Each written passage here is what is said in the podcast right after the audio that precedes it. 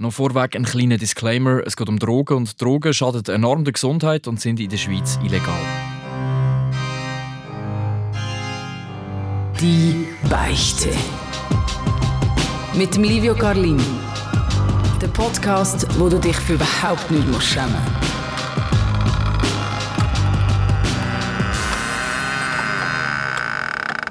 Zurück mit einer weiteren Folge «Die Beichte», heute ein bisschen in einer speziellen Runde. Und zwar das erste Mal zwei Gäste, also ein Gast und eine Gästin hier vis wie von mir. Hoi Paul und hoi Katja. Hoi. Salut. Ähm, ich fange gerade an, eigentlich hat alles mit Liebe angefangen. Eure Geschichte. Ja, das kann man so sagen. Wie, inwiefern mit Liebe? Ähm, indem wir uns verliebt haben. Ähm, indem wir, ich würde sagen, eben, es geht so was wir ja heute erzählen wollen, ist unsere Hochzeit oder die Geschichte von unserer Hochzeit. Aber vielleicht muss man da ein bisschen schon so eine Vorgeschichte erzählen. Ähm, wir haben relativ schnell ähm, so ein bisschen mit gewissen Substanzen experimentiert, wo uns auch irgendwo durch in der Beziehung sehr geholfen haben. Inwiefern? Also seit, ähm, wir, haben, wir haben gewisse Blockaden abgebaut, um uns näher zu kommen im Sinn von, also zum Beispiel im Sinn von Gespräch, dass wir angesessen sind und dann einfach acht Stunden geredet haben unter dem Einfluss zum Beispiel von MDMA. Und das hat verhindert, dass wir wie sonst normale Menschen in ihren Gesprächen oder wenn sie zum Beispiel betrunken sind oder so, dass, sie, dass wir von irgendwelchen anderen Gefühlen oder eben so Konditionierung oder sonst etwas aufgehalten worden sind, bei dem zu sagen, was wir wirklich meinen. Also man ist offener im wahrsten Sinne des Wortes. Also.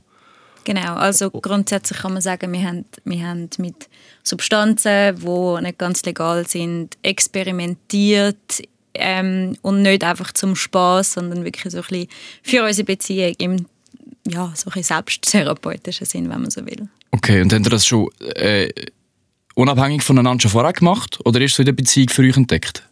Ähm, ich nicht. Ich habe komplett Finger davon an. Ähm, ich bin dann über den Paul so ein bisschen dort dran. Also du bist der schlechte Einfluss gewesen. Ich bin schon der schlechte Einfluss, aber also ich würde jetzt sagen, ich, ich bin nie wirklich abgestürzt so. Also ich, ich bin nie wirklich, also es, es, ich habe nie wirklich viel, viel, viel, viel Drogen genommen und, und bin so, und das war nie mein wirklicher Lebensinhalt gewesen. Ich, ich habe es vielleicht ein bisschen fetischisiert oder so. Ich habe es immer sehr cool gefunden, weil es eine krasse Wirkung hat halt, weil es wie so ähm, zum Teil ein, ein, den Horizont wirklich erweitert. Das ist natürlich ist nicht immer so, dass, dass man nachher wirklich viel gescheiter aus einem LSD-Trip rausläuft, aber ein LSD-Trip zum Beispiel, der erste, wo ich mit der Katja genommen habe, das war ein extrem prägendes Erlebnis. Also dort ist für mich eigentlich während dem Trip klar geworden, dass wir werden und sollen und müssen heiraten. Und das ist etwas, was mir extrem wertvoll ist und mein Leben extrem ähm, betroffen hat. Und ich habe seither auch nie mehr so eine Dosis LSD genommen. Aber Kannst du vielleicht mal erzählen, oder, oder, oder du, Katja, wie, wie ist ein LSD-Trip für jemanden, der das noch nie genommen hat? Also ich habe tatsächlich dort noch nie genommen. Also von dem, was jetzt der Paul erzählt hat, ähm, wir sind im Ausland und ähm, es war ganz klar, gewesen, also ähm, am Tag machen wir das und bei schönstem Wetter draußen in der Natur. Und ähm, wir haben dann das LSD konsumiert und etwa eine Dreiviertelstunde nachher hat die Wirkung angefangen anfangen. Und ähm, ich weiß noch, dass ich so Raupen am Boden gesehen habe. Und die Raupen haben wie so eine äh, Reihe gebildet und haben versucht, vom, vom einen Weg, also über den Weg über zu kriechen. Und irgendwie habe ich die ganze Menschheitsgeschichte in dieser Raupenkolonie gesehen. Und ähm, ja, nachher ist es immer mehr Meta geworden, also Gespräch mit Bäumen, äh, Gespräch mit dem Universum, aber eben auch so wirklich, ja, wir sind so ein also Kindheitstraumata so aufgekommen, aber aus einer mega Distanz habe ich es betrachten und irgendwie auflösen und ähm, ja, es ist mega, mega, für mich mega life-changing weil es ähm, mir irgendwie gezeigt hat, dass mein Leben nicht so begrenzt ist, wie ich es bis dahin wahrgenommen habe. Also ich habe, muss auch sagen, so ein Stück weit dann so Kurve in eine gewisse Spiritualität gefunden, wo mir aber mega viel gibt. Also ich glaube auch viel mehr. Ich glaube, dass das Leben nicht nach dem Tod fertig ist und so weiter, aus dieser Erfahrung heraus. Kann man einfach schon sagen, so Drogen sind eigentlich noch ein wichtiger Eckpfeiler von eurer Beziehung? Also Eckpfeiler ist, ist ein bisschen viel gesagt. Ein bisschen also, ja, also ich, also ich habe jetzt keinen, eben, ich habe keinen LSD-Trip von dem Ausmaß mehr seitdem. Und das ist jetzt Jahre, viele Jahre her. So. Genau, ich würde das auch ganz klar verneinen. Also mhm. es ist so, in der Situation, wo wir jetzt sind, wir sind Eltern, ähm, wir sind jetzt an einem ganz anderen Punkt. Ich würde sagen, es sind wichtige Erfahrungen gewesen, die uns zu, auch zu den Leuten gemacht haben, wo wir jetzt sind, aber es ist nie wichtig gewesen. Und das ist, glaube ich, immer das, wieso wir auch recht safe mit der Substanz haben können sein. So. Und dann ist ja die Hochzeit. Dann ist die Hochzeit gekommen. Ist die Hochzeit gekommen. ich kann dir mal etwas über die erzählen. Ist sie, sie ist nicht in der Schweiz gewesen, soviel ich weiß, oder? Genau, Im Ausland. Ähm, und ist es eine klassische Hochzeit gewesen? Sie hat klassische Komponenten gehabt, würde man sagen. nice. Was sind die gewesen? Also wir haben schon, also wir haben, wir haben viele junge Leute gehabt, muss man sagen. Das, das äh, hat ähm, das Bild sicher geprägt. Also wir haben viele Freunde dort gehabt wir haben äh, viele Smokings dort gehabt, zum Beispiel, viele Abendkleider, aber es ist nicht, es hat nicht einen fixen Dresscode gegeben. Es hat Leute gegeben, die barfuß oder in Sandalen gekommen sind. Ähm, es hat, also das ist rein vom, vom, vom, von der Kleidung her gewesen. Das Gebäude ist so ein ähm, Landschlössli, so ein bisschen, äh, also ich glaube, von draußen hat es schon sehr klassisch mhm. gewirkt. Mhm. Also der erste Blick drauf ist so richtig Schlössli, äh, weißes Brautkleid, alle in den, in den Sommer langen extrem elegant. Wir hatten eine Kutsche. Gehabt. Reis haben wir auch gerührt? Äh, nein, es war eine Freitraue. Okay. Ähm, aber es hat auch irgendwie 38 Grad. Gehabt. Es war ein brutal heißer Tag. Mhm. Ähm, aber sonst, also von außen, so das Bild ist sehr äh, fast schon kitschig gewesen, würde ich sagen. Also so ein Traumhochzeit. Pastellballon zum genau, Beispiel. genau. Als Pastellfarbenblümchen und so. Ähm, und eben auch die Leute, also Gäste, klar, Familie, ähm, Großeltern, ähm, Tanten, Onkel, ähm, sogar ein, ein gewisser Adel äh, ist geladen gewesen. Ja. Tatsächlich. Haben das so wollen oder ist das Zufall gewesen? Nein, nein, also das sind ähm, Friends. Ja, voll.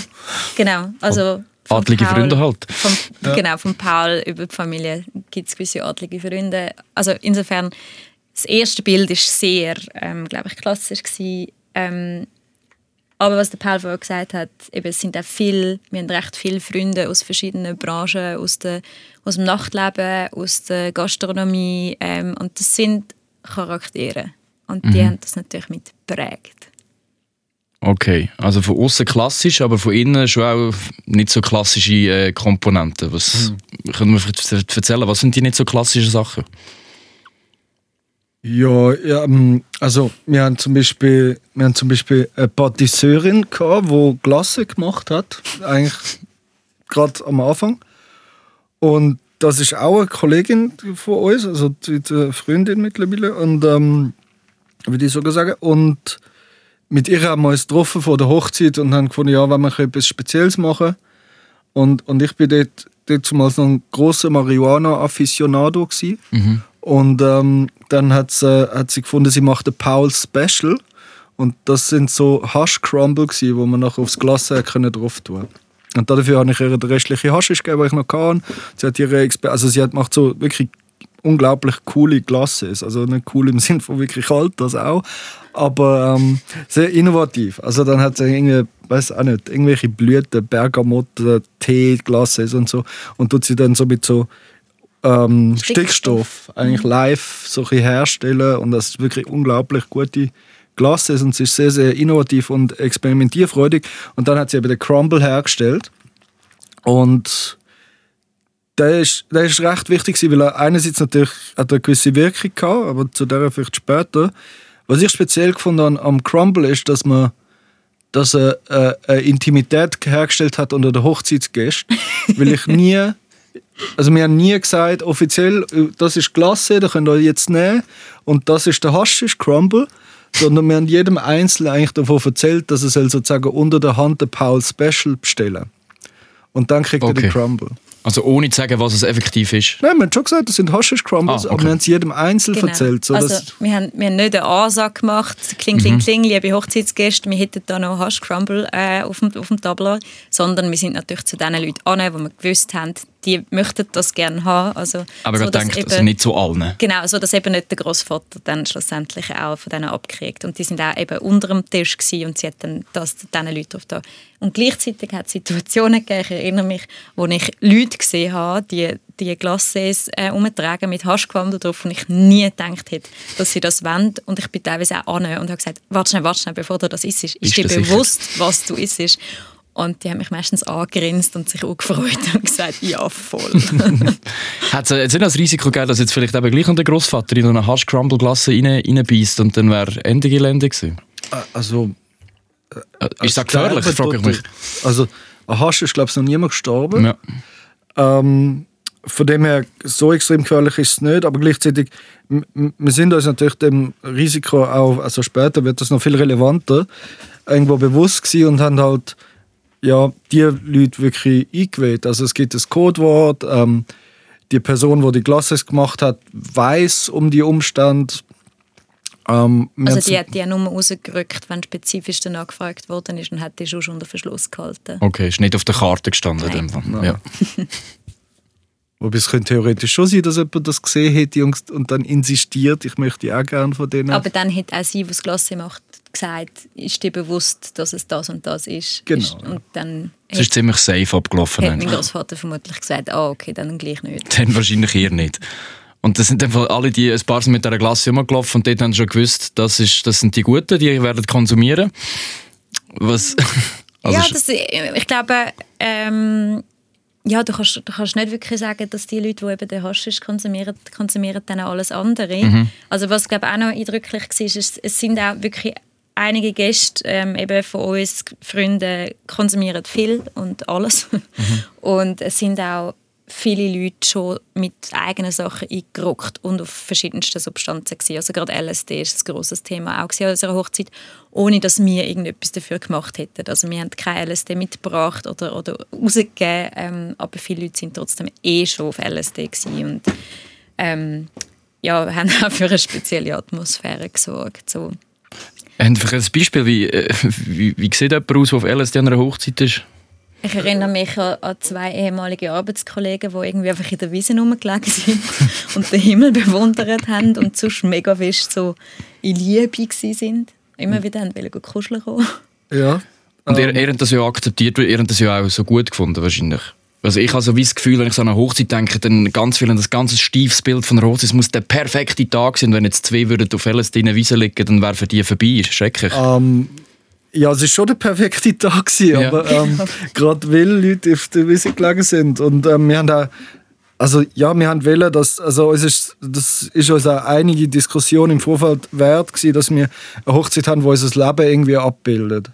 Wo, wo, wo so ein Tag ist, wo wir wirklich cool finden. Und ähm, insofern äh, ist das für uns komplett okay gewesen. Natürlich äh, hat es am Anfang, also ich habe es nicht mitgekriegt, aber vielleicht jetzt die extrem konservativsten Familienmitglieder haben vielleicht schon gefunden, wieso liegen die Wiese mit dem Anzug. Aber gleichzeitig ist es auch komplett egal, weil wir haben geheiratet, nicht die. Genau, und, und wir haben einen mega guten Tag gehabt und vor allem eben auch unsere Freunde, also Leute, die uns viel bedeutet haben, einen mega guten Tag gehabt und sie haben gewusst, sie dürfen so sein, wie sie sind, sie müssen sich nicht verstellen, sie dürfen wirklich festen, sie dürfen Gas geben. Ähm, also ich greife kurz vor, ähm, gewisse Freunde von uns haben noch zwei oder drei Tage noch dran gehängt und sind dort geblieben, weil es ihnen so gefallen hat und sie einfach nicht auf, weil, weil aufhören festen. Aber äh, uns ist es genau um das gegangen, etwas Freies zu machen, wo ja, wo, wo allen Leuten die Freiheit gibt, so zu sein, wie sie sind. Das heißt, du musst auch nicht konsumieren, du darfst genau einfach sein, wie du bist. Ähm, aber es gibt wie so Platz und Raum für alle. Und, und so ist es für uns alles mega so ein Fest von der wirklichen Liebe gewesen, auch füreinander, in, in der Freundschaft, in der Familie. Habt ihr selber auch von der Glasse konsumiert? Ja, also probiert, so. Ich nicht. Ich vertrage es nicht. Ich habe von Anfang an. Ich kein Hasch-Fan. Nein. Okay, kein Hasch. Und ich habe damals eine THC-Toleranz von einem Blauwal gehabt. Ja. Also, also, ich hätte, und das habe ich fast nicht. Also ich habe es praktisch. Also ich habe es schon ein bisschen gemerkt, aber es, es wirft mich jetzt nicht aus der Bahn bei meiner damaligen Konstitution. Okay, also ihr habt hier die, die Glasses gehabt, ein paar Gäste haben schon selber Zeug mitgebracht, aber von eurer Seite ist ja glaube ich, auch noch etwas, noch etwas Massiveres gekommen, oder? Genau. Also ich weiß auch gar nicht mehr, das muss der Paul glaub, erzählen, wie das wie überhaupt die Idee aufgekommen ist. Aber ja, die Facts auf den Tisch. Wir haben, wir haben MDMA mitgebracht in, in also so viel zumindest, dass relativ viele von unseren Freunden haben können sich ja, den Abend äh, verschönern, wenn sie das wollen. Ähm, aber wie die Idee aufgekommen ist, weiß ich gar nicht. Ähm, also ich glaube, die Idee ist aus, aus, aus zwei, zwei Komponenten geboren. Einerseits fast von der Liebe. Haben wir gedacht, ja, tönt nach MDMA grundsätzlich. Und ähm, das andere ist, ist dann auch also, dass wir halt wirklich das MDMA in, in dem Rahmen, wie wir uns näher gekommen sind, dass wir eigentlich relativ, also wir haben ja relativ bald geheiratet, also wir haben jetzt nicht ein Jahrzehnt Beziehung gehabt, ähm, sondern wir haben nach, nach wenigen Jahren geheiratet, äh, weil wir halt auch wirklich uns intensiv dem gewidmet haben, uns näher zu kommen und uns sozusagen gegenseitig Ziele offen zu legen. Und da hat MDMA eine Rolle gespielt. Und insofern also als Erleichterung, Hilfsmittel, ähm, wo das einfach wie beschleunigt hat und, und ich glaube, das hat zu MDMA geführt als Weapon of Choice. Genau. Also es hat dann auch relativ viel Vorbereitung gebraucht. Also im Sinn von mir ist es mega wichtig dass wenn man das schon mitnimmt, eben dass das auch das mit dem Großvater nicht passieren kann. Also dass sicher niemand ähm, irgendwie in Kontakt mit der Substanz kommt, wo das nicht ähm, möchte und gleichzeitig aber auch, dass wir zu 100% hinter der Substanz stehen im Sinne von ähm, halt eine Substanz kaufen, die safe ist und die testen lassen. Das haben wir gemacht. Plus, also wir haben sie einerseits testen lassen, der, der Typ, der sie getestet hat, war wahnsinnig fasziniert. der hat gefunden, er hätte selten so gut, also so reine Qualität von MDMA gesehen.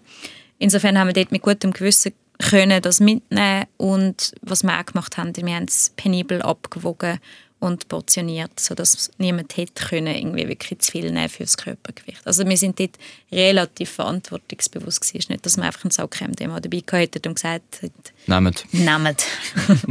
also wir haben äh, genau 50 Milligramm sind das, glaube ich. Relativ und, wenig, mit ja, tief dosiert. Wo so Bömbeli habe ich gemacht. Und dann ähm, die einzeln in dem Sinn rausgegeben. Also, und das ist jedes einzeln abgewogen und eben mit 50 Milligramm kannst du in dem Sinne mal überdosieren, es sei denn, du wiegst irgendwie 30, 40 Kilo. Und dann wärst du so aus dem Range draussen, wo du so ein Bämbeli kriegst. Unter 12. ja. äh, und ähm, ja, jetzt Verantwortung, also sagen wir, erfahrene Leute, die haben dann vielleicht noch ein zweites Bämbeli genommen, aber das sind dann 100 Milligramm und das ist so etwa mit 60, 70 Kilo ist dann männlich vor allem, äh, ist dann etwa dort. Und in dem Rahmen äh, und dann natürlich voll transparent informierend, jeder Einzelne, haben es können verantworten. Also, oder sind, sind wir das Risiko eingegangen, sagen wir so. Aber es ist dann, also, ist auch super gelaufen. Es hat jetzt ist nie, niemand, es hat keinen Spitalaufenthalt gegeben oder so. Und das tönt so, wie wenn man das in Kauf genommen hätte. Aber ich glaube eben, wir haben, wir haben so fest ähm, eben auf die Sicherheit geachtet ich kann mir nicht vorstellen, unter welchen... Also klar, wenn sich jemand jetzt eben noch andere Substanzen reingehauen hätte und das drüber gelegt hätte, was auch gewisse gemacht haben, aber dann ist es wieder denen eher ein Risiko, die hätten auch selber ihr Zeug sowieso dabei mhm. gehabt.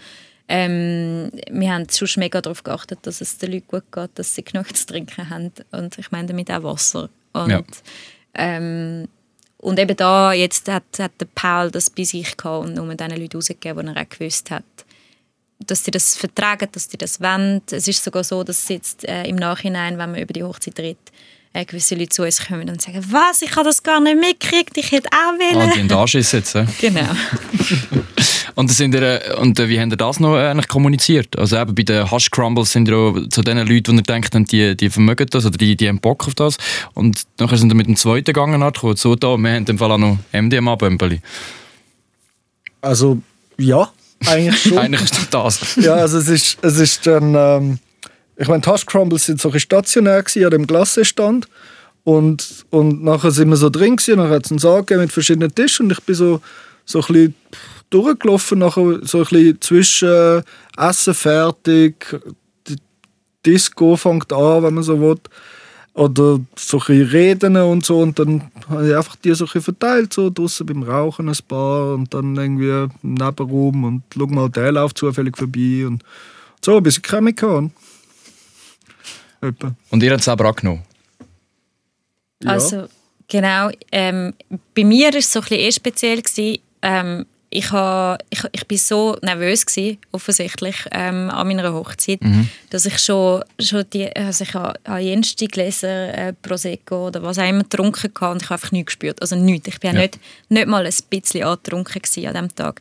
Es war ultra heiß gewesen und ich glaube, das Adrenalin hat bei mir einfach gemacht, dass, dass ich nichts von keiner, also eben, ich finde auch über Alkohol müssen wir darüber reden, dass das eigentlich Substanzen sind oder ähm, auch da nichts gespürt, gar nichts, eben Hash Crumble habe ich keinen konsumiert, ähm, MDMA ist, habe ich mir überlegt, ob ich das jetzt überhaupt noch will. Und irgendwann habe ich gefunden, alle haben so eine gute Zeit, ich tue auch ein bisschen nehmen, aber auch da 0,9 keinen Effekt gehabt. Und äh, ja, ich bin irgendwann einfach müde geworden. Ich stelle mir es aber noch Straub vor, jetzt habe ich mir überlegt, ganz viele Freunde sind dort, die halt auch offen sind gegenüber Drogenkonsum und dann aber auch zum Beispiel noch meine Eltern.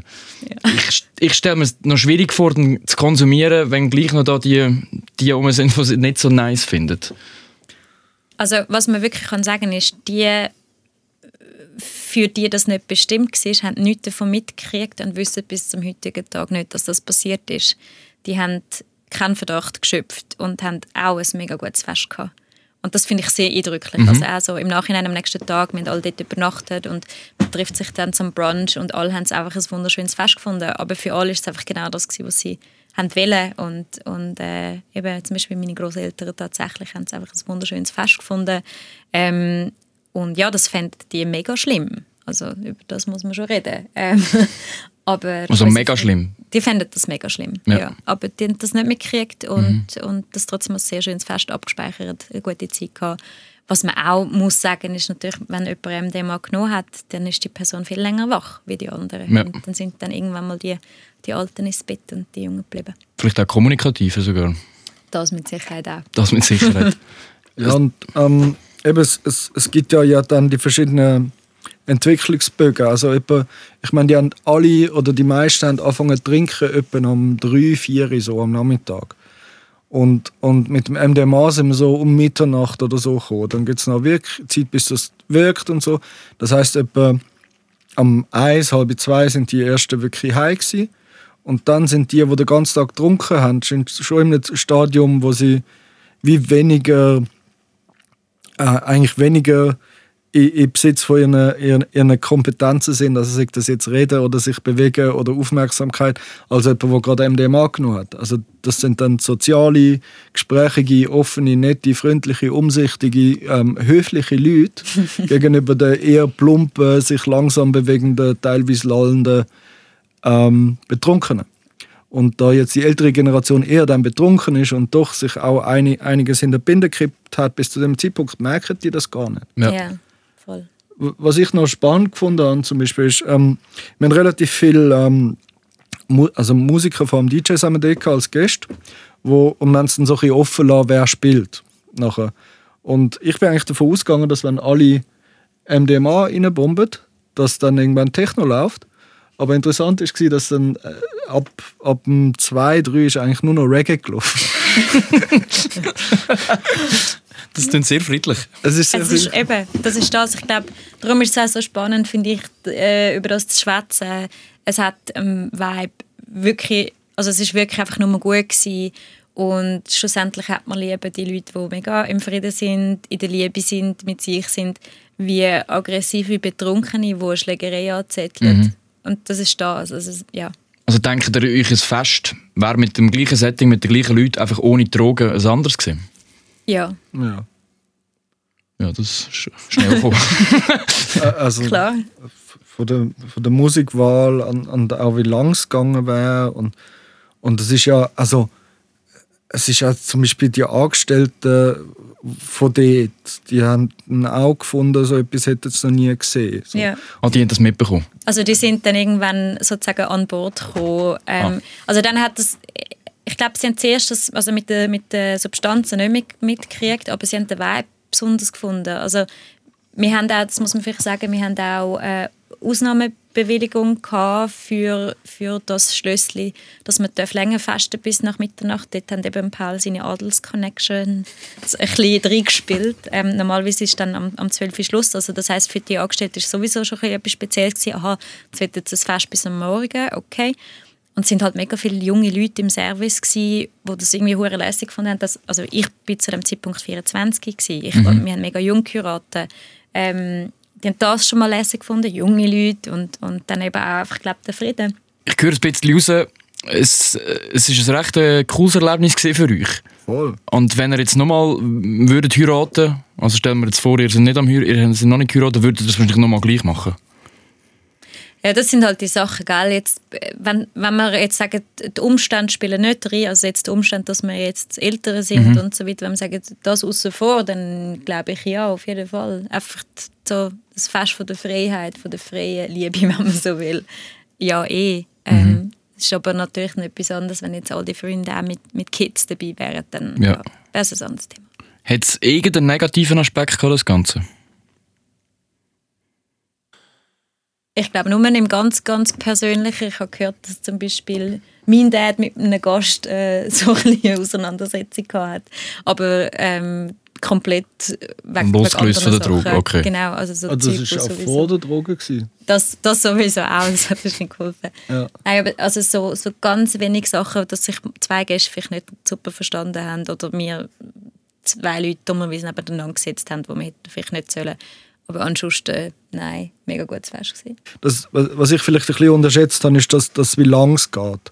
Und dass die Leute halt wirklich getrunken haben. So. Und dann hat es schon, also äh, jemand hat schon so ein bisschen eine Pause gebraucht auf der Wiese mal und so. Also es hat schon, äh, es ist vielleicht ein bisschen anstrengender gewesen, als ich mir das vorgestellt habe. Und ich bin sehr froh, dass wir so penibel und konservativ abgewogen haben, zum Beispiel. Mhm. Also wenn wir jetzt mit 70 Milligramm pro Bömbeli, das wäre ein Fehler gewesen. So. Mhm. Ja. Ähm, und dort ist mir dann schon bewusst worden, dass es irgendwo ein gewisses Risiko ist. Und wir haben auch Glück gehabt. Also das ist jetzt nicht, ähm, ich würde das jetzt nicht unverbindlich jedem empfehlen zu machen. Wir haben mit, mit recht viel Bewusstsein, mit ein bisschen Glück und mit den richtigen Leuten das können machen. Ähm, aber es hätte theoretisch auch daneben gehen in der Richtung. Das ist schon so. Und, aber ich würde also, es glaube trotzdem ohne zu zögern wiederholen. So. Mhm. mhm. Ich glaube, was auch gut ist, ist so, wir haben wirklich auf solche Details geachtet, wie zum Beispiel am eins oder zwei der Nacht noch einen riesen Topf Gulaschsuppe ja, für alle zu bestellen. Noch so Midnight Dass noch ein bisschen Nahrung in den Körper reinkommt. Genau.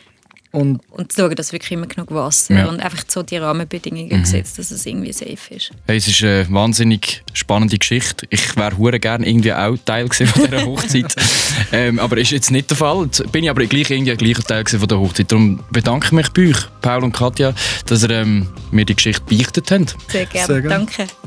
und für alle, die jetzt auch etwas möchten loswerden oder etwas möchten beichten, es kann in eine komplett andere Richtung gehen, die können sich melden, srfvirus.ch oder direkt das Mail livio livio.garlin.srf.ch. Die Beichte. Ein Beicht ist dir nicht genug. Mehr von «Die Beichte» mit dem Livio Carlin gibt es überall dort, wo es Podcasts gibt. Und auf virus.ch.